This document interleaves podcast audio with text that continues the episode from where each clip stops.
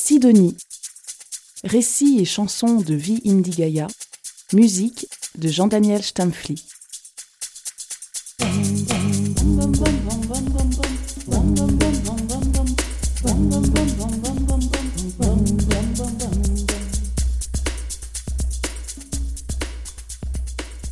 Un jour, était-ce sur un graffiti sur un mur?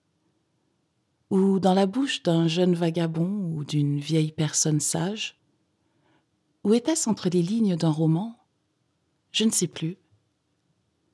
Un jour, j'ai appris que pour garder le cœur vivant, loin de tout ennui, il fallait arpenter les rues de sa cité comme un éternel voyageur de passage.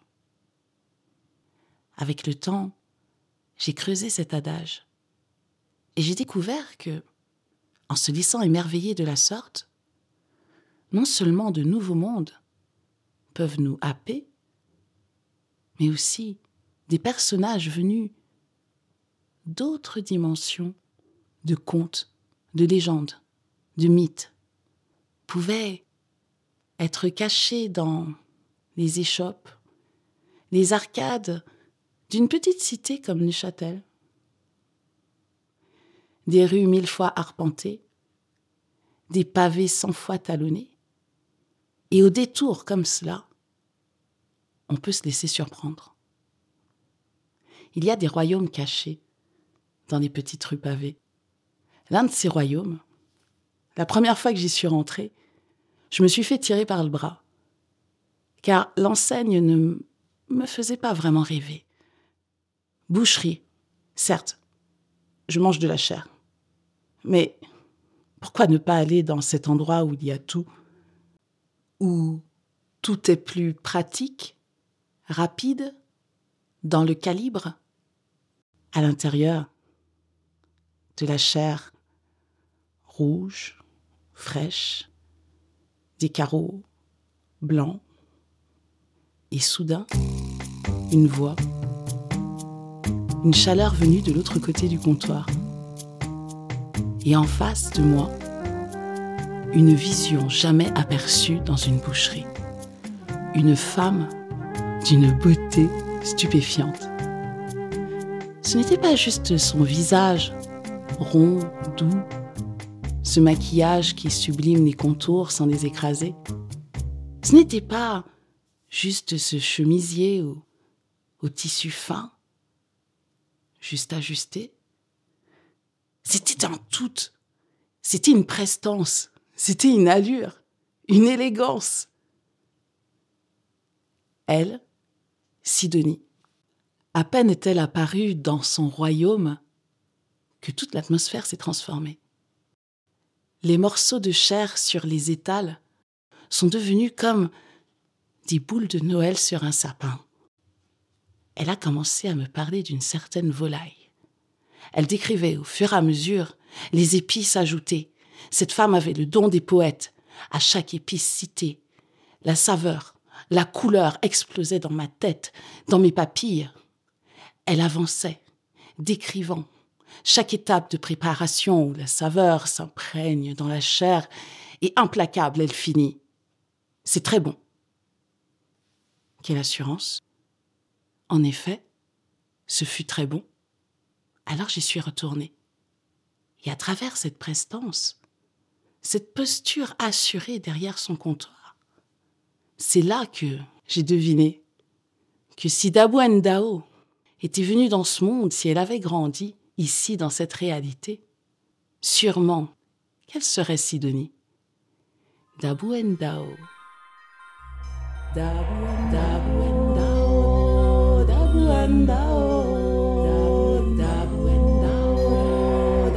Dabu,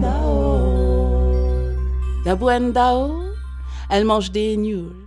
Elle mange des nuls, elle mange des nuls, elle mange des nuls.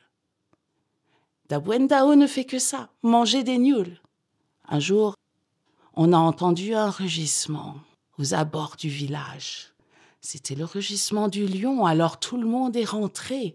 On a fermé les portes, on a fermé les fenêtres, et la mère de Dabu Ndao l'a appelé Rentre, ma fille, rentre, le lion est là. Dabouendao, mange des nuls, mange des nuls. Dabouendao, mange des mange des. Non, je ne rentrerai pas. Le lion s'est approché. Le lion a senti cette odeur fraîche d'enfant. Le lion a ouvert grand la gueule. Il a rugi à la face de Dabou Ndao et hum, il l'a avalé. À l'intérieur, Dabou Ndao, elle ne trouvait plus ses nuls, et ça, ça l'embêtait bien. Alors Dabou Ndao, elle s'est mise à creuser, à pousser, à tirer, à mordiller, et encore à pousser et à tirer tout ça dans les entrailles du lion. Et c'est comme ça qu'elle est sortie par le derrière du lion. Nabuendao, Dabuendao, Dabuendao a ouvert grand sa bouche et hum, elle a avalé le lion. Sidonie, quand elle était haute comme ça. Elle était dans la famille, la grande, grande famille élargie. Il y avait eu la fête. Il y avait eu à manger. Il y avait eu à boire. Tous les invités étaient contents. Tous les invités étaient partis. Ne restait que les bols, les assiettes, les couverts, les grands fétous et tout ça, bien gras, bien sale à récurer et à laver. Sidonie haute comme ça. On lui a demandé de nettoyer. L'enfant a pris la hauteur du nettoyage qu'il avait à faire. Elle a regardé de haut en bas la tante qui lui avait demandé cela. Non, je ne le ferai pas. Il y a bien trop pour moi là. Ah, ma fille, tu vas le faire. Non, je ne le ferai pas. Il y a bientôt pour moi là. Et c'est comme ça que Sidonie a déclaré qu'elle ne resterait pas là encore plus de temps. Non seulement cela, mais qu'elle emmènerait son frère et sa sœur avec elle. La tante a dit non, le tonton a dit non, toute la famille a dit non, et Sidonie a dit oui. Et c'est comme cela qu'ils se sont retrouvés sur la moto du tonton, le tonton au volant, Sidonie devant, et les deux petits frères, petites sœurs derrière. À quatre sur la moto, le tonton a dû ramener Sidonie, petit frère et petite sœur, à la maison. Hey, Sidonie était haute comme ça. Il y a des fois, on ne demande pas le pourquoi, mais les enfants se retrouvent dans une autre famille. Ce tonton-là, c'était le patriarche. Il y a un moment, la question n'était plus pourquoi, mais quand. La question n'était plus pourquoi, le patriarche est aussi raide. Non.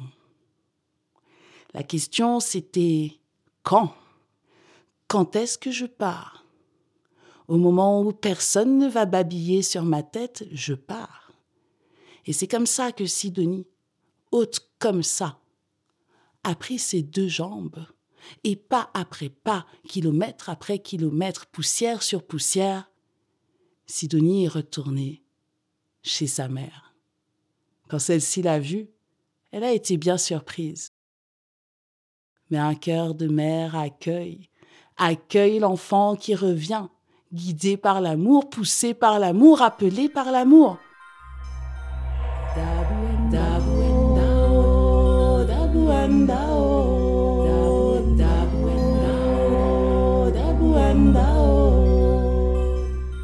Dabouendao.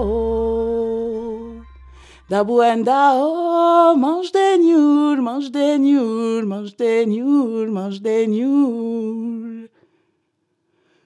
Quand le lion a vu que Dabouendao est ressorti ainsi par son derrière, toute sa crinière s'est levée dans le vent. Il a rugi encore plus fort, ouvert sa gueule encore plus grand.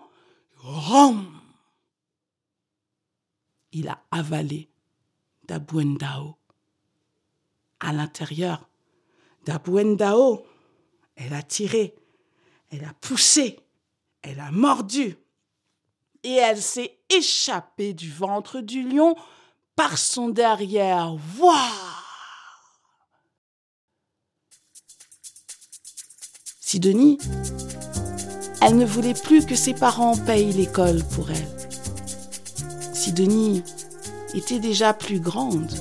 Sidonie voulait être indépendante. Là-bas où elle a grandi, on paye pour apprendre. Alors Sidonie est allée voir une coiffeuse.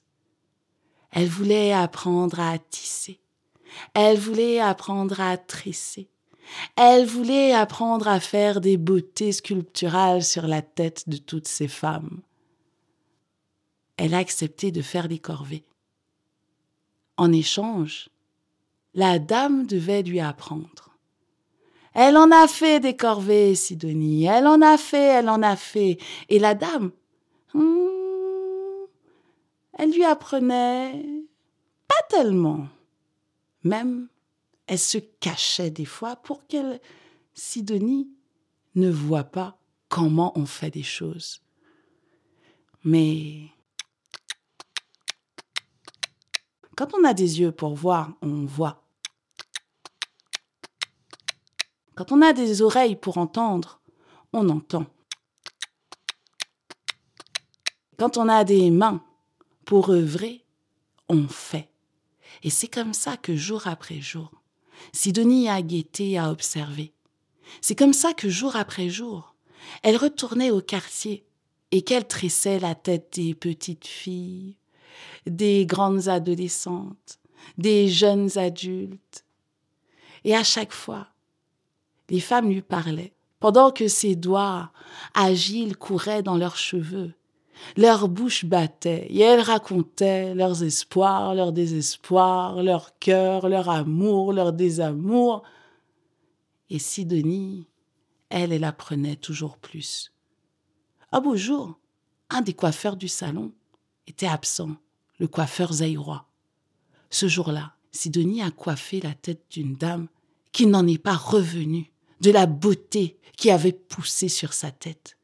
C'est à ce moment-là que la femme qui l'a formée a pris la hauteur de son talent et elle a commencé à la payer un petit peu. Puis, il y en a d'autres qui ont réalisé l'adresse qu'il y avait, le talent, le trésor qu'il y avait dans les mains de cette petite, et elle s'est retrouvée responsable de salon. Ulo,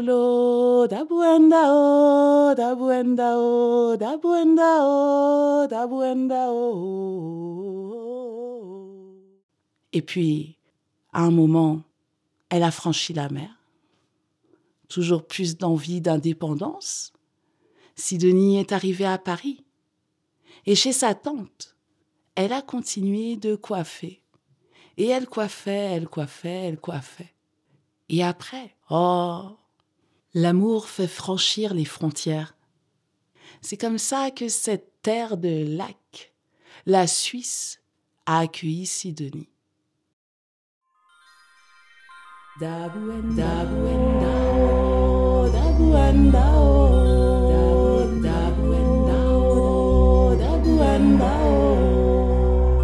Dabuendao, Dabuendao, mange des nioules, mange des nioules. Une troisième fois, le lion, voyant Dabuendao là devant lui en train de croquer des nioules, le narguant, le lion a ouvert sa gueule encore trois fois plus grand et c'est comme ça que il a avalé Dabuendao. Dabuendao, encore une fois, à l'intérieur des entrailles des boyaux du lion. Elle a bataillé, elle a poussé, elle a tiré, et elle est sortie par le derrière du lion. Et cette fois-là, elle aussi, elle a ouvert sa bouche encore plus grand, et hum, elle a avalé le lion. Et cette fois, elle a mis un bouchon pour que le lion ne s'échappe pas. Arrivé en Suisse, il fallait bien travailler. Indépendance, indépendance, ce n'est ni l'amour, ni l'étrangère dans un autre pays que le sien. Ce n'est rien de tout ça qui pourra arrêter Sidonie. Elle s'est présentée devant cette boucherie. La femme lui a dit C'est dur ici. Il fait froid. Il y a les frigos, les machines. On est debout toute la journée. C'est dur ici. Et Sidonie, elle a dit Je veux travailler. Elle a appris. Elle a appris, elle a appris, elle a appris. Elle a appris, elle a appris, elle a appris. Elle a été la meilleure, la meilleure employée que cette femme ait jamais connue, car ce n'est pas juste une vendeuse, c'est une commerçante. Dabuendao, dabuendao, mange des nuls, mange des nuls, mange des nuls. Dabuendao, quand elle avait avalé le lion avec un bouchon qu'elle a mis dans son derrière pour pas que le lion sorte, elle est allée au marché.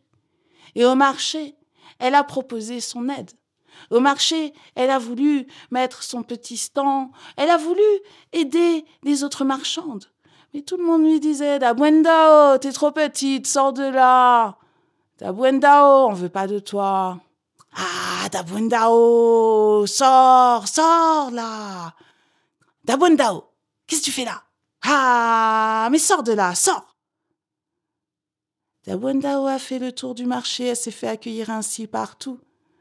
Alors, elle a retiré le bouchon elle a retiré le bouchon et le lion a surgi du ventre de Dabuendao. Voilà Il a rugi sur le marché et tout le monde s'est affolé, tout le monde s'est échappé. Depuis ce temps-là, on a respecté Dabuendao. Dabuendao, Dabuendao, Dabuendao. Sidonie, elle est devenue propriétaire de la boucherie. Chaque chose qu'elle sert, c'est quelque chose qu'elle-même, elle mangerait. Chaque chose qu'elle donne, c'est le meilleur de ce qu'elle peut trouver. On dit que l'on devient ce que l'on mange. Si Dabuendao a mangé le lion, est-elle devenue lionne? Sidonie, cœur de lionne. Chaque chair travailler, préparer, en sauce, en panure, en épices. Tout ça, c'est le cœur de Lyon qui est donné. Et je dois vous dire que la dernière fois que j'ai regardé l'enseigne de son royaume, il y a un autre voyage qui est arrivé. À l'intérieur des contes, il y a d'autres contes. Les personnages appellent d'autres personnages.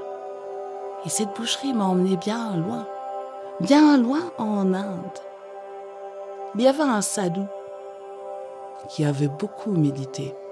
Médité, médité encore et encore, si bien que des pouvoirs incroyables lui étaient venus. Ce matin-là, un oiseau avait lâché sa chure sur sa tête.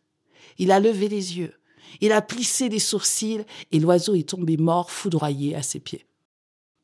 Quel nouveau pouvoir Il est arrivé dans un village, il a demandé sa pitance dans une maison. La femme lui a dit oui tout de suite, seulement, seulement elle s'est oubliée dans sa maison.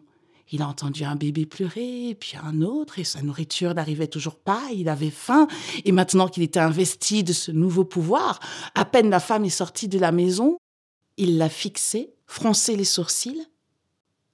La femme lui a dit C'est pas la peine d'essayer de me foudroyer comme un oiseau. Il fallait que je m'occupe de mon bébé comment une femme, mère de famille qui plus est, avait pu percevoir son intention. Elle devait être une grande initiée. Qui était son maître? Oh C'est un homme qui habite au, au fond du village. Tu reconnaîtras sa maison. Le sadou y va. Effectivement, c'est un homme avec une famille nombreuse, enseignant, mais comment, comment cet homme peut-il être son maître? Il faut un minimum de silence, de retraite pour pouvoir atteindre un tel niveau. Et l'homme a révélé que c'était pas lui le maître, que le maître vivait sur une montagne plus haut, qu'il était bouché. Oh bouché, bouché. Comment un maître peut se souiller à trancher de la chair, à faire couler le sang. Mais cependant, cependant, ça se voyait que cet homme-là aussi était un éveillé. Alors le sadou, il a, il a grimpé jusqu'à la montagne. Il a cherché le boucher, qui est effectivement là, entouré de toutes ces carcasses, de toute cette chair. Et oui, il a reconnu, c'était lui le maître. Le sadou a voulu être enseigné. Ils sont partis un petit peu plus loin. Là, il y avait une pierre sacrée, le lingam. Et le boucher a mis le lingam sous sa tête comme oreiller. Le sadou, horrifié, s'est précipité, a arraché la pierre et l'a mise de côté. L'instant d'après, le lingam sacré se retrouvait sous les pieds du maître boucher. Et là, le sadou a eu l'illumination. Lui-même s'est retrouvé lingam sacré, tel une pierre, sous les pieds du maître boucher. Et depuis, quand je me laisse émerveiller au détour d'une rue pavée de cette petite cité de Neuchâtel, je sais tous les personnages qui traversent ces royaumes poreux et fantastiques, abrités par les ruelles et arcades, des rues qu'on arpente tous les jours.